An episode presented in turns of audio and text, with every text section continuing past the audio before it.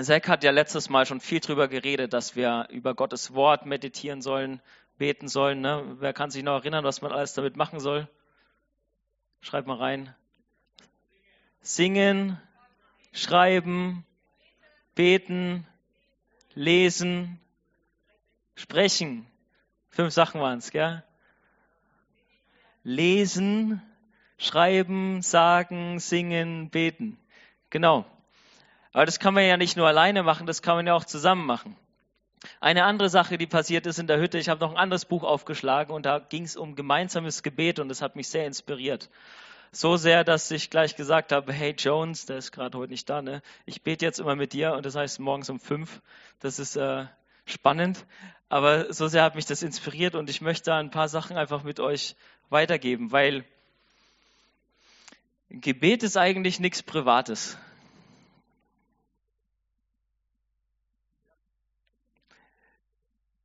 Man denkt das manchmal so, weil Jesus gesagt hat, hey, wenn du betest, geh in dein Kämmerlein, mach die Türe zu und lass es niemandem wissen, so, ne? Das, das wissen wir alle, oder? Das kennen wir, den Satz von ihm. So, jetzt war es aber doch so, dass Jesus, da gibt es eine ganz spannende Stelle, finde ich, in Lukas 9 äh, steht die, in Vers 18, da heißt es, als er für sich allein betete, waren die Jünger bei ihm. Witzig, ne?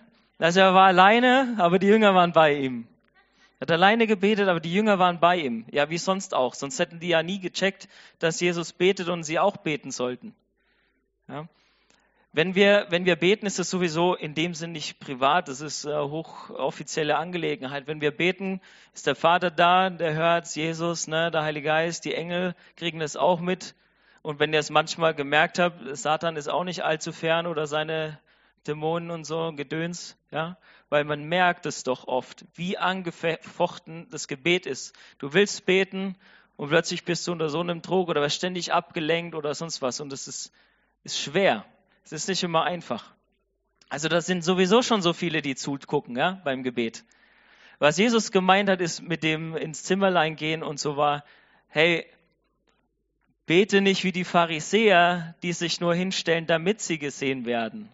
Deswegen beten die, damit andere sehen. Aber wenn du nicht betest, damit andere sehen, dann ist es auch nicht schlimm, wenn du mit Leuten zusammen betest. Ja, und wir sollen das machen und darauf will ich ein bisschen, bisschen gucken. Wir haben ähm, ähm, ja, neulich im, im Bus gepredigt, nee, in der, in der Straßenbahn, nicht im Bus. Wir müssen unbedingt mal zu Marcel zum, im Bus, aber da predigt er ja selber. Brauchen wir eigentlich gar nicht. Naja, auf jeden Fall haben wir da, da gepredigt und dann hat mir die eine Frau gesagt, ja, nein. Sie glaubt ja auch, aber doch nicht so, das muss man ja nicht im Bus rum erzählen und so. Das muss man ja nicht in der Straßenbahn rumschreien und so. Dann habe ich gesagt, naja, also wenn man, wenn man das glaubt, was Jesus gesagt hat, dann muss man es auch irgendwie teilen, weil das hat er gesagt ja, dass wir es weitergeben sollen. Das heißt nicht unbedingt, dass jeder im Bus das machen muss oder im, im Zug oder in der Bahn, ist schon klar. Aber wenn unser Glaubensleben, auch unser Gebetsleben einfach nur privat ist, das geht niemandem was an, das mache ich alleine. Ja? Das ist einfach meins. Das geht dich nichts an, wie ich bete. Dann ist es nicht biblisch. Und das will ich euch ein bisschen zeigen. Ne? Und gleich mal zu Anfang der Satz noch, ähm, wenn du nicht mit anderen zusammen beten willst, dann musst du dich fragen, was stimmt nicht mit mir? Oder was, was ist da los? Warum will ich das nicht? Und ich sage das nicht nur zu euch, ne? Ähm, ich bin da auch, ne? Ich muss mich da selber prüfen. Wir müssen uns prüfen, was ist los, wenn wir nicht mit anderen beten wollen. Dann stimmt das was nicht. Weil egal von was ich begeistert bin, Tabea weiß es. Weil ich sie dann voll quatsche. Über den Neolamprologus multifasciatus. Kennt ihr den? Sein Fisch. Den kennt Tabea mittlerweile auch in- und auswendig schon bald. Ja, weil ich davon begeistert bin. So. Ja, aber es ist ja spannend, wie die lateinisch heißen, wie die sich verhalten, fortpflanzen und all das Zeug. Egal, wenn ich davon begeistert bin, rede ich davon. Ja? Wenn ich aber die ganze Zeit nur davon rede, dann weiß Tabea auch, äh, okay, äh, ich habe doch einen Missionar geheiratet. Das sagt sie mir dann auch, Gott sei Dank. Warum redest du nicht mehr von Jesus? Und dann ist es wieder die Frage, ne, was, ist mir, was ist mir wichtig? Und wenn ich doch voll bin mit Jesus in meinem Herzen, dann rede ich doch ständig über Jesus. Und wenn ich voll bin mit Jesus in meinem Herzen, dann will ich mit ihm reden, auch wenn andere da sind. Und am liebsten noch mit denen zusammen, weil, 1. Johannes, glaube ich, steht das, wer den liebt, der geboren hat, liebt auch den, der von ihm geboren ist. Sprich, wenn wir von Gott geboren sind und Gott lieben, der uns geboren hat sozusagen, dann lieben wir auch die, die von ihm geboren sind, also unsere Geschwister. Ja, als Christen wollen wir Gemeinschaft haben mit den anderen, mit den Brüdern und Schwestern. Und wenn wir das nicht wollen, dann stimmt irgendwas nicht. Dann ist irgendwas kaputt. Dann müssen wir gucken, was ist los. So. Also, was hat Jesus gemacht? Er war alleine und seine Jünger waren dabei ja, beim Beten. Das heißt, er hat sich selber nicht dran gehalten an das stille Kämmerlein. Nein, er hat sich dran gehalten, weil es war ihm nicht wichtig, dass die es hören und sagen, boah, der Jesus ist so ein guter Christ. Tuss. Ja. Nein. Der hat sie mitgenommen, dass sie was lernen. Und ich glaube nicht nur deswegen, sondern weil er ein Mensch war und er Leute um sich wollte. Er wollte, dass sie bei ihm waren. Ja? Dummerweise sind sie ständig eingeschlafen, wenn er gebetet hat. Das war, das war ja das übliche Problem und ist ja heute immer noch so. Ne? Wer schläft manchmal ein, wenn man betet oder fühlt sich so schwer? So, oh, ja. ja, okay. Also, der ist mit ihnen auf den Berg gegangen. Jakobus, Johannes und Petrus hat er mitgenommen, wieder mal, als er alleine beten wollte. Ja, und sie waren mit ihm und er hat gebetet und die sind eingeschlafen. Haben quasi verpasst, wie er sich irgendwie verwandelt hat. Und ähm, dann Mose und Elia kamen und äh, schlaftrunken ist dann Petrus aufgewacht und so, oh, Hütten bauen, cool. So, hat aber ja recht viel mehr da nicht mitgekriegt gehabt davon. Also er ist wieder nicht alleine, sondern hat Leute dabei. Also er legt eigentlich gar nicht so viel Wert darauf, dass man ihn nicht stören darf beim Beten sondern er hat, er hat gerne tatsächlich Gemeinschaft gehabt anscheinend. Ne? Genau, im Garten Gethsemane. Ich glaube, das war das Krasseste, wo Jesus je gebetet hat, oder? Er war im Garten Gethsemane, er wusste, er wird jetzt dann sterben, er hat Blut geschwitzt. Er hat Blut geschwitzt. Wusst, wusstet ihr, dass das kein leises Gebet war, als er da gebetet hat? Er hat seine Jünger mitgenommen in den Garten und dann heißt es der hat dann noch, ähm, wer war es von denen, die er noch weiter mitgenommen hat? Wahrscheinlich wieder die üblichen Verdächtigen. Genau, Petrus, Johannes und Jakobus hat er noch ein Stück weiter mitgenommen. Und dann ist er nochmal ein Steinwurf, weiß nicht, wie weit Jesus werfen kann, ne? ist er dann nochmal weggegangen von denen und dann hat er gebetet. Aber das heißt nicht, dass die nichts davon mitgekriegt haben sollten. Ich habe im Hebräerbrief gelesen, Hebräer 5, Vers 7 heißt, der hat in den Tagen seines Fleisches sowohl Bitten als auch Flehen mit starkem Geschrei und Tränen dem dargebracht, der ihn aus dem Tod retten kann. Und was hat er gesagt? Lass diesen Kelch an mir vorübergehen. Aber nicht dein Wille. Aber er hat geschrien, das haben die anderen gehört und sind trotzdem eingepennt. Der hat Blut geschwitzt und die haben da drüben geschlafen. Und wir wissen, dass, er das, dass es nicht sein Ziel war, dass, dass er sie in Schlaf betet, sondern er wollte, dass sie wachen und beten, dass sie nicht in Versuchung fallen. Und kurz darauf ist er abgeführt worden. Er hat zu Petrus gesagt, hey, du wirst mich verleugnen. Und Petrus sagt, nein, ich sterbe mit dir. Dann ist er eingepennt. Und dann hat er ihn verleugnet. Jesus wollte, dass sie mit ihm gemeinsam da Wache schieben und beten. Natürlich hat er sich ein Stück von ihnen weg zurückgezogen. Aber die haben ihn gehört. Er hat geschrien, Blut geschwitzt. Und alles nur wegen uns übrigens. Und dann ist sein Gebet erhört worden. Steht auch im Hebräerbrief.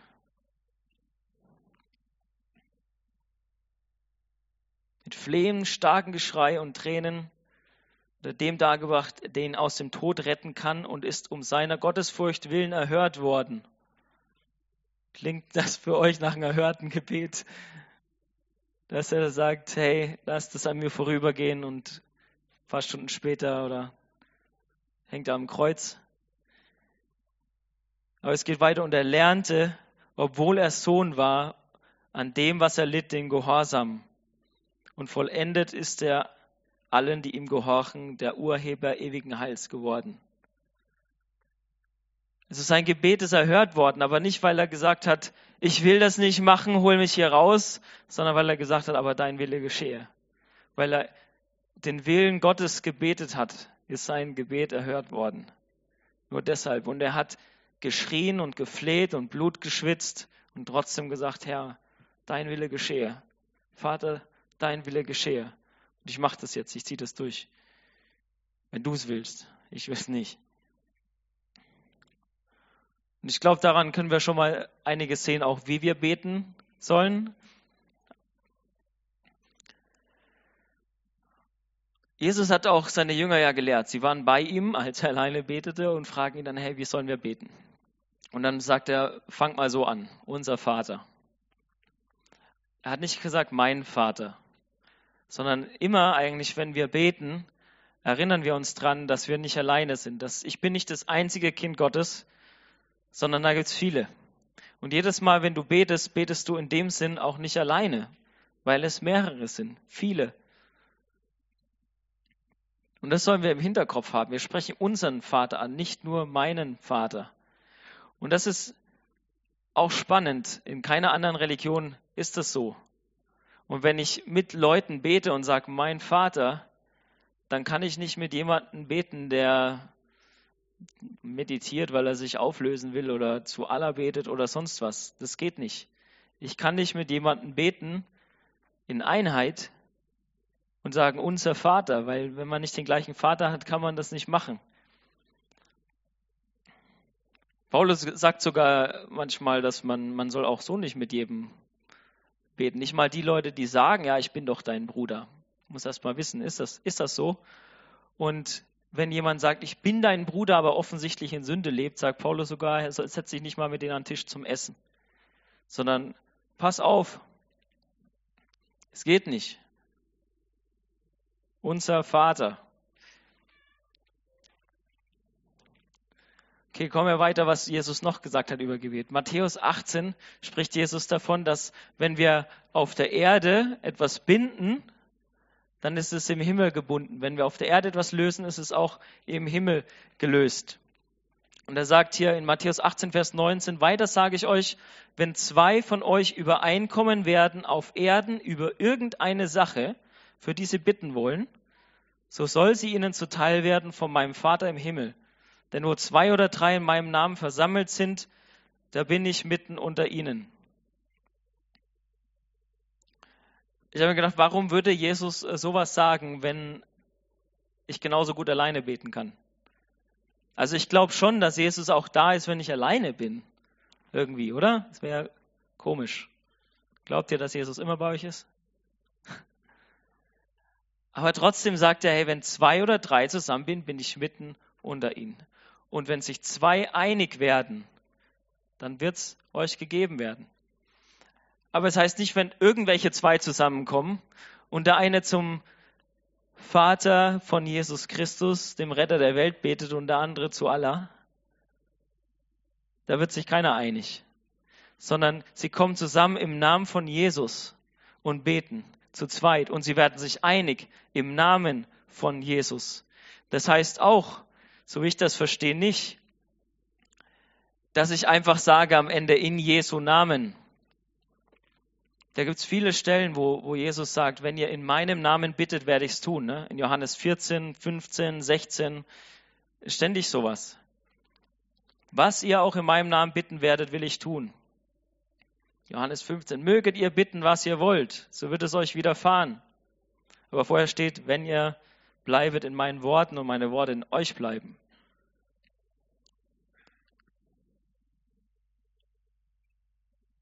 Immer wieder sagt er das wenn ihr in meinem Namen bittet. Und ich glaube, dass es nicht so ist, dass ich eben sage, ist auch zum Beispiel, wenn ich für Leute in, um Heilung bete, ne? wenn ich jetzt äh, auf die Straße gehe und Leuten die Hand auflege und, und äh, bete und ich nicht sage in Jesu Namen, habe ich dann in Jesu Namen gehandelt oder nicht?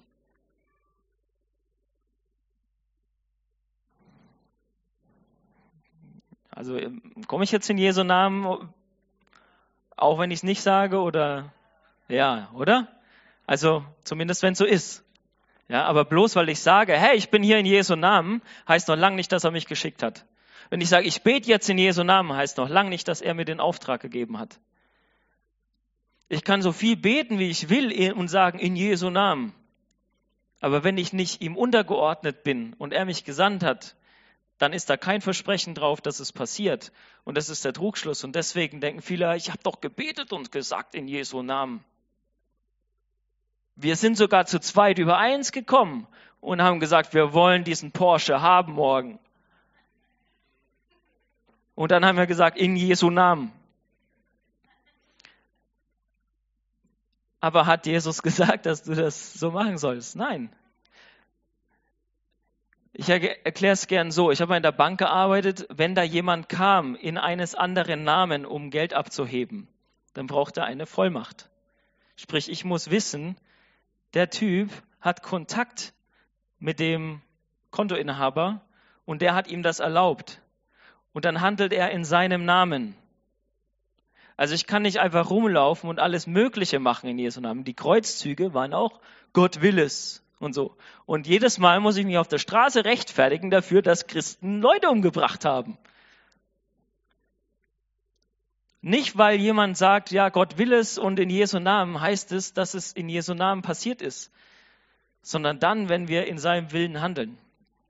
Und es gilt auch natürlich, wenn wir zusammen beten.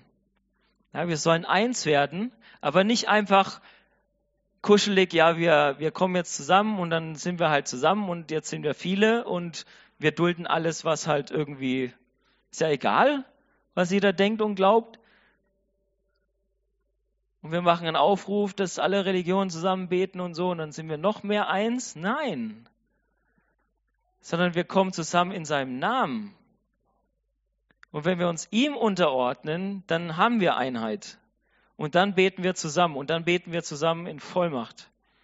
Weil dann zwei übereins kommen in seinem Namen. Ich möchte euch kurz noch ein paar zeigen, äh, Sachen zeigen, wo in der Apostelgeschichte die alle zusammen gebetet haben. Weil für mich war das auch spannend zu sehen, hey, die beten ja auch ständig zusammen irgendwie. Ja, fängt das schon an an Pfingsten. Sie waren einmütig im Gebet zusammen. Circa 120 Leute. Muss das mal hinkriegen. Dass die einmütig, einmütig zusammen im Gebet sind. Dann haben sie erstmal beim Gebet beschlossen, wer wird äh, der zwölfte Apostel, weil Judas gab es ja nicht mehr. Jetzt brauchen wir Nummer zwölf. Dann haben sie das im Gebet beschlossen. Dann kam der Heilige Geist, sie wurden alle erfüllt, Petrus hat gepredigt, ganz viele Leute haben sich bekehrt, haben sich taufen lassen, 3000 Stück. Und dann heißt es danach in Apostelgeschichte 2, 42, sie verharrten aber in der Lehre der Apostel und in der Gemeinschaft und im Brotbrechen und im Gebet. Die haben direkt von Anfang an gelernt, wir brauchen Lehre, wir brauchen den Input von den Aposteln, weil die waren mit Jesus unterwegs. Das geht nicht alleine, weil da muss ich zum Apostel gehen, ja? da muss mich lernen. Sie blieben in der Gemeinschaft, das geht absolut gar nicht alleine. Brotbrechen, das kann ich gerade noch alleine hinkriegen. Und dann im Gebet. Sieht für mich alles nach gemeinschaftlichen Aktivitäten aus hier. Also auch das Gebet. Das war nicht einfach nur, so jetzt geht jeder nach Hause von den 3000 und jeder betet alleine in seinem Zimmer. Klar, das ist auch passiert. Die haben ständig gebetet, auch wenn sie alleine war. Petrus saß auf dem Dach, hat alleine gebetet. Aber die haben so oft zusammen gebetet. Und jetzt, wer Ohren hat zu hören, der höre. Apostelgeschichte 4, 24. Sie aber, da sie es hörten, erhoben einmütig ihre Stimme zu Gott. Das ist die, die Stelle, wo sie verfolgt werden wo Petrus und Johannes im Tempel gepredigt haben und äh, zusammengeschlagen werden und gesagt wird, hey, ihr dürft nicht mehr predigen im Namen Jesus. Was machen sie? Gebetsversammlung. Erstmal beten. Alle beten zusammen. Oder in Apostelgeschichte, wo sind wir jetzt? Also sechs. Die Witwen haben nichts zu essen bekommen, wird erstmal gebetet und dann werden Leute eingesetzt, die sich darum kümmern. Das war auch zusammen. Immer zusammen gebetet und dann wurden Leute ausgewählt, weil Gott die eingesetzt hat. Und es passiert, wenn Leute zusammen beten. Apostelgeschichte 8, der Philippus hat Leute getauft. Ist mir jetzt erst aufgefallen, der war ganz allein unterwegs. Und dann kam noch Petrus und Johannes dazu und sagten, hey, die haben doch gar nicht den Heiligen Geist und haben sie zusammen denen die Hände aufgelegt und für die gebetet. Und die haben den Heiligen Geist empfangen. Und manche, ich glaube schon, dass man den Heiligen Geist auch alleine daheim im Zimmerchen empfangen kann. Ne? Aber wenn, wenn du da Schwierigkeiten hast, dann bet mal zusammen mit anderen. Die 120 am Pfingsten haben alle zusammen gebetet und haben alle zusammen den Heiligen Geist empfangen. Die haben sich wahrscheinlich aber auch nicht geschämt, dass es irgendwie komisch sein könnte oder so. Das ist oft was, was uns da zurückhält. Komme ich später noch drauf.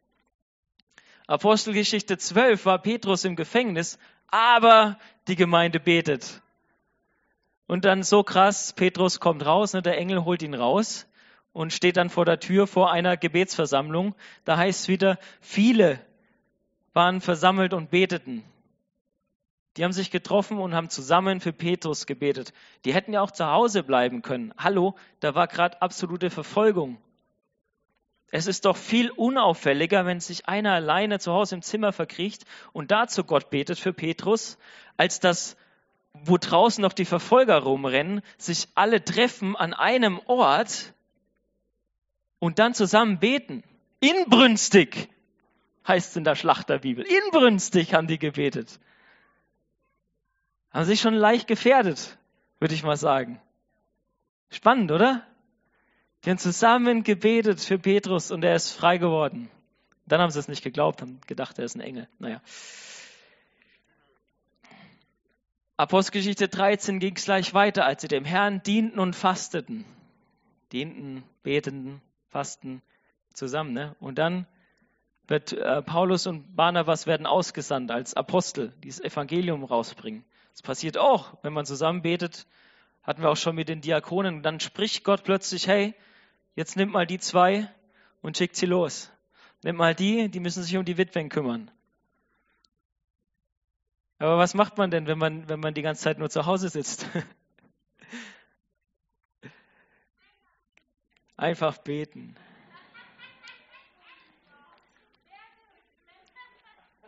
Postgeschichte 14 wird auch beschrieben werden, wie der Älteste eingesetzt, auch alles unter Gebet. Apostelgeschichte 16. Diesmal sind es äh, Paulus und Silas, sie sind auf dem Weg zur Gebetsstätte da, oder sie, sie gehen zum Beten, je nachdem, welche Übersetzung man liest. Apostelgeschichte 16, 16. Also sie gehen zum Beten zusammen wieder, nicht alleine. Und dann landen sie auch zusammen im Gefängnis.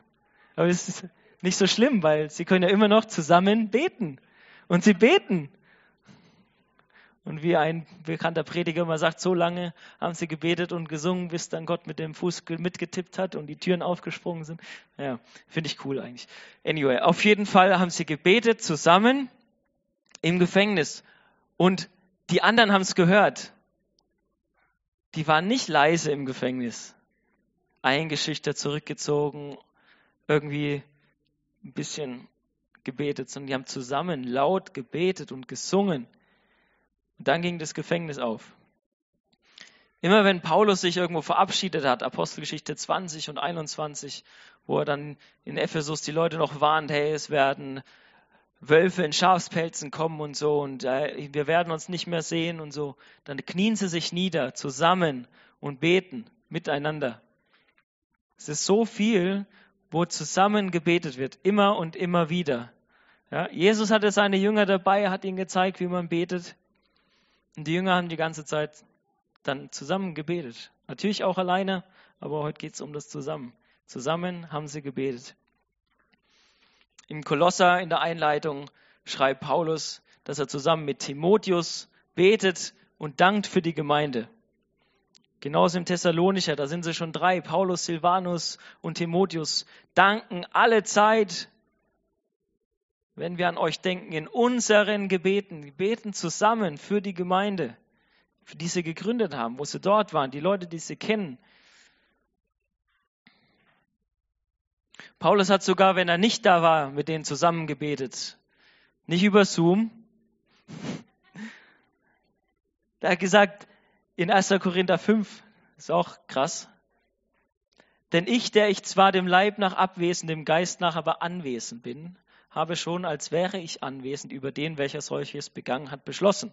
Im Namen unseres Herrn Jesus Christus und nachdem euer und mein Geist sich mit der Kraft unseres Herrn Jesus Christus vereinigt hat, den Betreffenden den Satans übergeben. Also er sagt so, ich bin zwar jetzt nicht körperlich bei euch, aber mein Geist ist bei euch. Kann sich jetzt jeder selber vorstellen, was das bedeutet. Sein Geist ist da bei ihnen. Sie werden eins mit Christus und fällen eine Entscheidung. Und das ist eigentlich genau das, was Matthäus 18 beschreibt, wo es über das Binden und das Lösen geht und die Gemeindezucht, wo es darum geht, dass Leute, wenn sie immer wieder sündigen und sich nicht zurechtweisen lassen, ausgeschlossen werden. Und Paulus macht es. Er sagt, aber er sagt nicht, ich mache das alleine, sondern wir kommen überein. Ich habe das schon beschlossen für mich, aber wenn wir zusammenkommen im Geist und Jesus mit uns, sprich, sie ordnen sich wieder Christus unter. Das ist nicht einfach, hey, ich will, dass der zum Satan geht. Nein, das ist in der Unterordnung zu Jesus entscheiden sie zusammen, alle geleitet vom Heiligen Geist, dass sie den jetzt ausschließen mit dem Endziel seiner Errettung. Ja, sie übergeben ihn Satan zum Verderben des Fleisches, aber er soll gerettet werden. Und das ist die Entscheidung von der Gemeinde zusammen. Sie beten darüber zusammen. Paulus macht es nicht einfach alleine.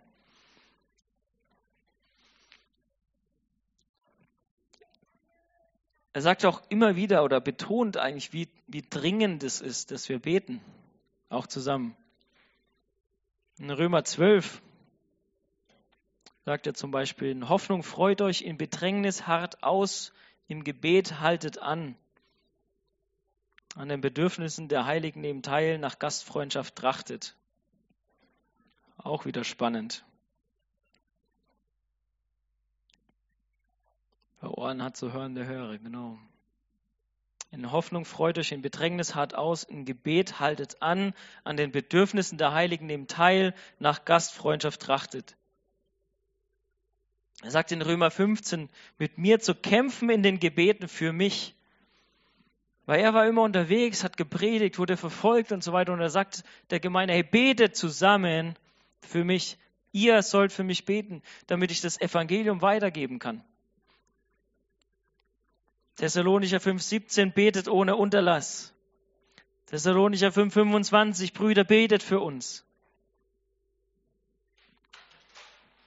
Und in 2. Thessalonicher 1 dreht es um. Zu diesem Zweck flehen wir auch alle Zeit für euch, dass unser Gott euch der Berufung würdig mache und alles Wohlgefallen der Güte und das Werk des Glaubens in Kraft erfülle. Da sagt er wieder, wir beten für euch ständig. Im Übrigen betet für uns. 2. Thessalonicher. Hebräer 10. Und lasst uns aufeinander achten, uns gegenseitig anzuspornen zur Liebe Hebräer 10, 24, 25. Lasst uns aufeinander achten, uns gegenseitig anzuspornen zur Liebe und zu guten Werken, indem wir unsere eigene Versammlung nicht verlassen, wie etliche zu tun pflegen, sondern einander ermahnen und das umso viel mehr, als ihr den Tag herannahen seht. Übrigens, als ich das vorbereitet habe, ist mir aufgefallen, wie ähm, passend das ist.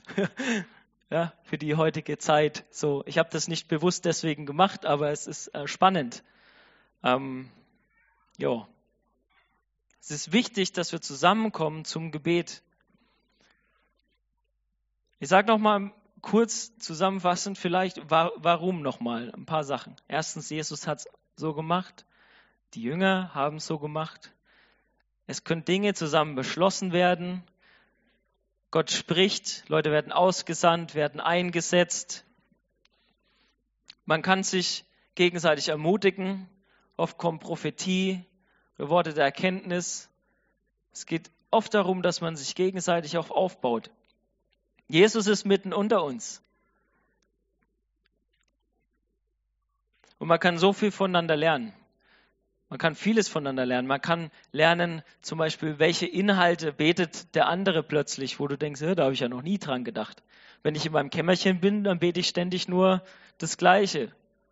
Früher als Kind habe ich immer gebetet abends, dass es nicht brennt, dass keine Überschwemmung kommt und kein Erdbeben. So mein Standardabendgebet. Und dann trifft man so Leute, irgendwann halt wie Zack oder so, und betet mal mit denen und denkt so, hä? da gibt's ja noch viel mehr. Okay, das war jetzt nicht der nächste Schritt, ne? Es war schon noch ein bisschen was dazwischen. Aber man lernt mit jedem Menschen, wo man zusammenkommt und betet, merkt man plötzlich, okay, da betet jemand so, da betet jemand so. Manchmal gibt's natürlich auch Leute, wo man sich dann denkt, wow, okay, so würde ich jetzt nicht beten, muss ich mal mit dem drüber reden. Das macht man dann in Liebe wo man fragt, hey, warum hast du das gebetet oder warum betest du so? Ich will es verstehen oder ähm, ja, man korrigiert sich auch in Liebe. Ja. Wenn man zusammen betet, kann man sehr, sehr viel lernen. Ja. Ich fand das Bild schön, wenn man eine heiße Kohle nimmt und alleine legt, dann geht sie viel schneller aus, als wenn die zusammen sind. Da pust man einmal rein und ein Feuer kommt da. Das ist krass. Okay, was sind, was sind Hindernisse für das gemeinsame Gebet? Weil das Problem ist ja, oder was heißt das Problem? Es, es ist ja immer schön zu sagen, okay, hey, lasst uns miteinander beten und dann setzt man sich hin, ich kenne das selber auch, oder wir kennen das selber auch. Das war mal gar nicht so einfach. Was soll man dann sagen oder wie, wie, wie funktioniert das? Ne? Es wäre schön, wenn alles einfach so, so funktioniert. Und das eine eben war, das erste, dass dein Herz dabei sein muss. Es, meine Predigt soll ja jetzt nicht so ausarten, dass ihr denkt, boah, wir müssen jetzt alle beten zusammen und dann macht ihr eine religiöse Übung ja, und betet zusammen. Darum geht es ja nicht, sondern das Herz muss ja dabei sein. Aber es ist eigentlich nicht schwer. Eigentlich. Es fängt immer mit der Umkehr an. Weil wenn ich keinen Bock habe zu beten und keinen Bock habe mit anderen zu beten, dann muss ich von irgendwas umkehren. Das glaube ich. Da muss ich von irgendwas umkehren. Entweder sind es eben die, die Götzen in meinem Herzen, die mir viel wichtiger sind als was anderes. Oder ich denke halt nur an mich. Mein Zeug. Ich will mit jemand anders eigentlich nicht zusammen sein. Ein ganz, ganz schwerer Gebetskiller ist äh, Bitterkeit. Petrus schreibt da im ersten Petrusbrief 3, Vers 7, und ihr Männer wohnet mit Vernunft bei dem weiblichen Teil als dem Schwächeren und weist ihnen Ehre als solchen, die auch Miterben der Gnade des Lebens sind, damit eure Gebete nicht gehindert werden. Anders gesagt, lebe vernünftig mit deiner Frau zusammen, hab Verständnis für sie, ehre sie, behandle sie gut, weil sonst wird dein Gebet verhindert. Und das stimmt. Und es ist noch nicht mal so, dass man sagt, wow, hey, wenn du, wenn du was falsch machst gegen eine Frau, hört Gott dein Gebet nicht. Na, ich glaube, darum geht's gar nicht, sondern es geht darum, du betest nicht mehr mit deiner Frau. Weiß ich von mir auch.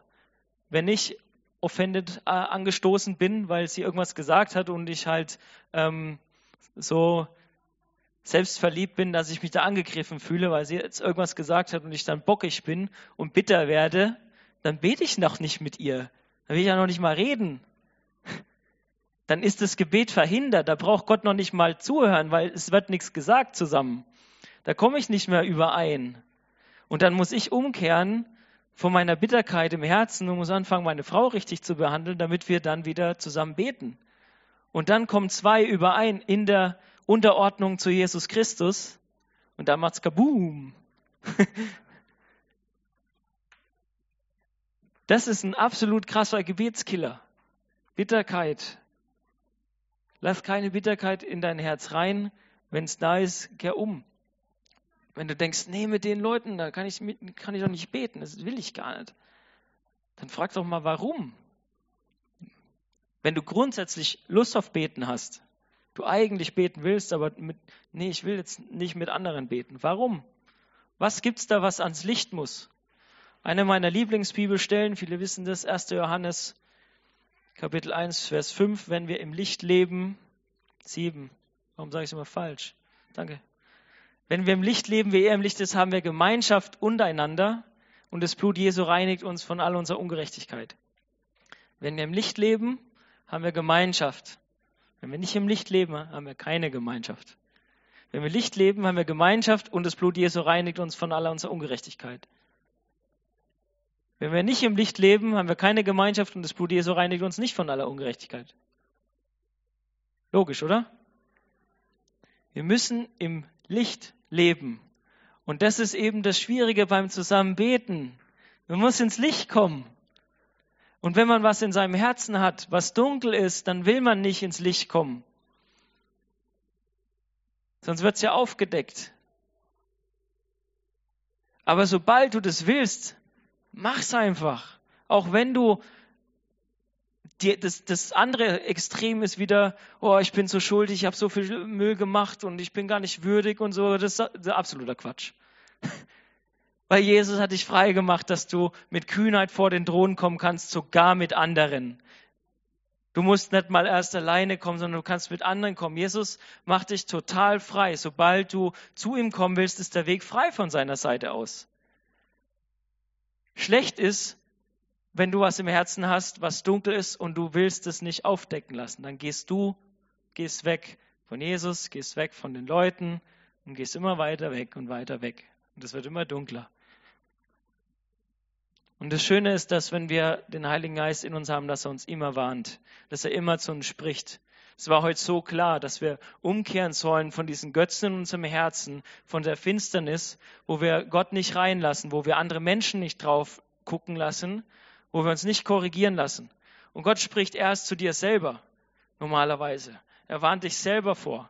Er sagt dir, hey, komm zu mir. Und wenn du nicht hörst, dann redet er durch andere Menschen. Und ich, ich kenne das, manchmal wird es so schwer auf einem, wie David sagt, als ich meine Sünde verbergen wollte, da war es ganz schwer in meinen Knochen und eine Hand lag schwer auf mir. Gott macht das manchmal richtig schwer, weil er will, dass wir zurückkommen, weil, dass wir merken, das geht nicht. Und wenn ich mich zum Beispiel so oft um, um diese Sachen, ja, wie den Multifasciatus und so, oder Sport, ja, wenn ich da so lange drüber nachdenke und so, irgendwann komme ich zu dem Punkt, da denke ich mir, bah, zum Kotzen, oh, ich halte es nicht mehr aus, ah, weil ich merke, das ist eigentlich verglichen mit Gott so ein Müll, das geht gar nicht. Aber Gott nimmt es ja nicht einfach weg von mir, sondern er redet wie mit dem Sohn und sagt, hey, ändere mal deinen Fokus, guck zu mir, guck zu mir, guck zu mir. Und irgendwann wird seine Hand immer schwerer. Und manchmal lässt er die Götzen auch einfach zu, damit wir merken, es sind Götzen. Damit wir merken, wir verlassen uns auf das Falsche. Und dass wir dann plötzlich checken, wow, das trägt ja gar nicht. Das bringt mir gar keine Freude. Das bringt einen Dreck. Wenn ich, wenn ich Probleme habe in der Ehe und dann in meinen Hobbykeller renne, ich habe keine Probleme in meiner Ehe. Wenn ich Probleme habe in meiner Ehe und dann in meinen Hobbykeller renne und mich da verstecke, ne, aber solche Gedanken hatte ich manchmal, wenn ich bitter bin. Ne? Ich mir, hey, wenn ich das jetzt zulasse, und das sagt mir der, der Heilige Geist, denke ich, ne? wenn ich jetzt Bitterkeit zulasse, dann bin ich irgendwann da, wo die Welt in ihren Ehen ist. Nämlich da, dass sie sich dann zurückziehen und verkriechen und dann, ja, dann gehe ich halt meinem Hobby nach oder meinem Job oder sonst was. Aber das bringt keine Heilung für die Beziehungen. Das bringt nur Heilung für die Beziehungen, wenn ich zu Gott gehe, meinem Warmversorger. Jeremia 2 steht, dass das Volk Israel hat zwei Sünden begangen. Das eine war, sie hat ihren Gott verlassen, die Quelle des Lebens, und hat sich selber Zisternen gebaut, die nichts bringen, die austrocknen. Und das ist genau das. Man baut sich irgendwas auf und denkt, das hilft mir weiter, aber es bringt gar nichts.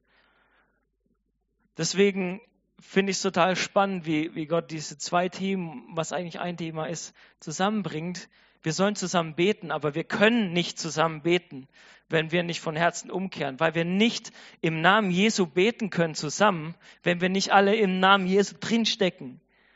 Wenn wir nicht sein Herz spüren, wenn wir nicht seinen Auftrag haben, wenn wir nicht wissen, das ist der Wille Gottes und den beten wir und dann passiert's. Wenn wir nur um unsere eigenen Dinger drehen und denken, ich will das, ich will das, ich will das, oh, der andere will was anderes, da bete ich nicht mit dem, oh, ich will das, ich will das. Und dann kommst du in so eine Gebetsgruppe zum Beispiel rein und die beten Sachen, die haben mit denen gar nichts zu tun. Es hat mit ganz anderen Menschen zu tun und du denkst, ach krass, die beten für andere Leute. Man kann ja auch für andere Leute beten. Mann, ich muss umkehren. Paulus sagt, wenn er will, Apostel, äh, nicht Apostelgeschichte immer durch, 1. Timotheus 2, Vers 8, so will ich nun, dass die Männer an jedem Ort beten. Wow, an jedem Ort sollen die Männer beten, indem sie heilige Hände aufheben, ohne Zorn und Zweifel. In anderer Übersetzung steht ohne Zorn und Spaltung. Danke, Günther. Ohne Zorn. Haben wir es wieder, ne? Zorn, Bitterkeit, all dieser Müll verhindert das Gebet.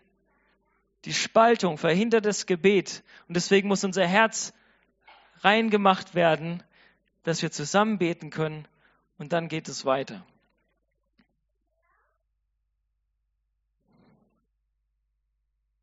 Ich überlege gerade, ob ich das sagen soll. es geht ja noch weiter. Da steht ja so ebenso.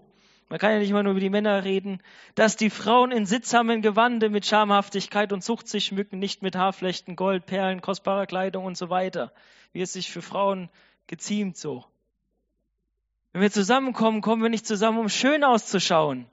Du musst gar nicht schön ausschauen, wenn wir zusammenkommen. Sollte es vielleicht nicht so ablenkend ausgucken. Es hilft nicht, wenn Unterwäsche rausguckt oder so. Das muss ich schon mal sagen. Ja, das, wenn wir zusammenkommen zum Gebet, das soll weder Spaltung noch sonst irgendwas sein.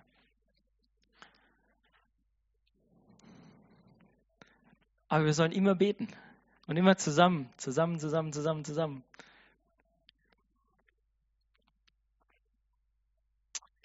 In Philemon ich mache euch ganz schön Arbeit, ne? Ja, wenn ihr das alles hinmachen wollt. Da. Philemon 1, Vers 6.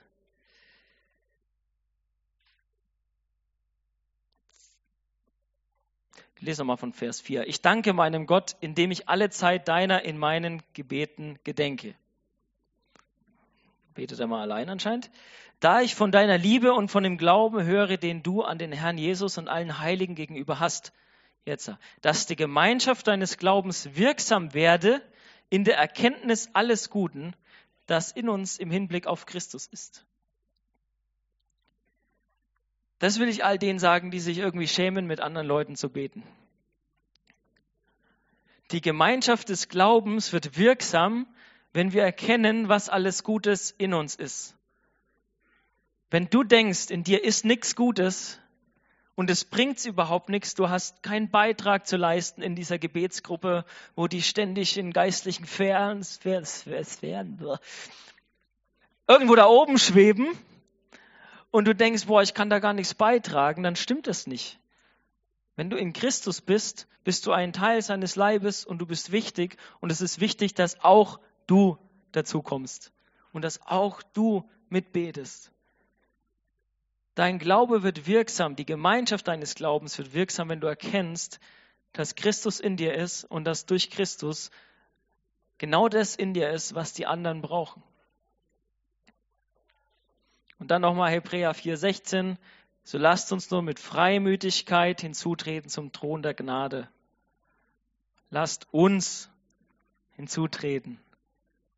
Muss nicht jeder alleine machen, man kann das zusammen machen, man soll das sogar zusammen machen. Wir sollen zusammen vor Gott kommen. Stellt euch einen Vater vor, wenn seine Kinder alle zusammen kommen und um eine Sache bitten bei ihm. Und wenn das dann noch was ist, was er sowieso will für sie, kann nichts mehr schiefgehen. Absolut. Aber wir können mit Freimütigkeit kommen. Wenn du denkst, du kannst es nicht, das ist eine Lüge. Das Einzige, was dich zurückhält, ist vielleicht, dass du das denkst. Dass du nicht beten kannst, dass du eben zu viel Sünde in deinem Leben hast oder was auch immer. Aber Jesus hat den Weg komplett frei gemacht für dich. Und du musst dich nicht schämen. Bring die Dinge ans Licht, die in deinem Herzen sind, die du vielleicht noch nie jemandem anvertrauen hast wollen. Wenn, wenn da was ist, was dich hindert, und dann wirst du merken, wie du plötzlich wieder neues Feuer bekommst für Gebet. Du wirst alleine beten und du wirst mit anderen beten. Weil es einfach das ist, was der Heilige Geist in uns tun will. Es ist so ein Drängen auch vom Heiligen Geist. Ich merke das, wenn ich dann ich rumschmoll oder so, ja, der treibt mich so richtig an. Ich weiß, ja, ich muss jetzt vergeben oder ich muss jetzt dies. Ich darf nicht sauer sein, aber ich will doch. Und er macht weiter und weiter. Genauso beim Predigen in der Bahn übrigens. Ne? Ich bin da mit Axel und er sagt mir, oh, du regst dich später eh auf, dass du nicht gepredigt hast, wenn du es nicht machst. Redet er durch Axel und dann macht er mir weiter so. Und dann sitze ich irgendwann da und denke, oh, wenn ich jetzt nicht gleich predige, dann halte ich es nicht mehr aus. Der Heilige Geist will raus, der drängt dazu. Und ich wünsche euch das allen und ich, wenn, wenn ihr da noch nicht seid, dass, dass bittet den Herrn einfach, dass er es macht. Weil wir können sowieso nicht. Der Heilige Geist macht es. Ich habe nichts gespürt. Ich habe gesagt, Herr, veränder was. Und ich will mich darauf verlassen, dass du es machst und dann passiert was. Das heißt, lasst uns zusammen beten. Öfter, als wir es vorher gemacht haben, aber nicht wegen, wir müssen das jetzt machen, weil es in der Bibel steht, sondern lasst unser Herz dahin bringen, dass wir richtig, richtig Lust drauf haben, auf Gott und auf seine Kinder. Amen. Ja, Papa, ich danke dir dafür, dass du unser Papa bist und dass wir vor deinen Thron kommen können zusammen. Und ich bitte dich, Herr, dass du, irgendwie war ich nicht praktisch genug, Papa, ich bitte dich, dass du noch praktische Ideen gibst, Herr, wo Leute jetzt wirklich Ideen bekommen, mit wem sie sich treffen sollen, was sie machen sollen, wie sie beten sollen. Herr, ich bete, dass du wirklich da praktische Ideen jetzt bringst. Du hast heute schon so viel gesprochen und so viel zusammengebracht und ich bin fasziniert, wie du, wie du das machst. Und ich danke dir, dass du wirklich jetzt eine neue, neue Zeit des Gebets schaffst, wo in unserer Gemeinde, aber auch darüber hinaus wirklich Leute zusammenkommen, um zu beten und neu Feuer zu fangen, sich gegenseitig anzufachen und wo, wo Sünde auf den Tisch kommt, wo Lauheit auf den Tisch kommt und wirklich umgekehrt wird von Herzen. Danke dir dafür, Herr. Halleluja.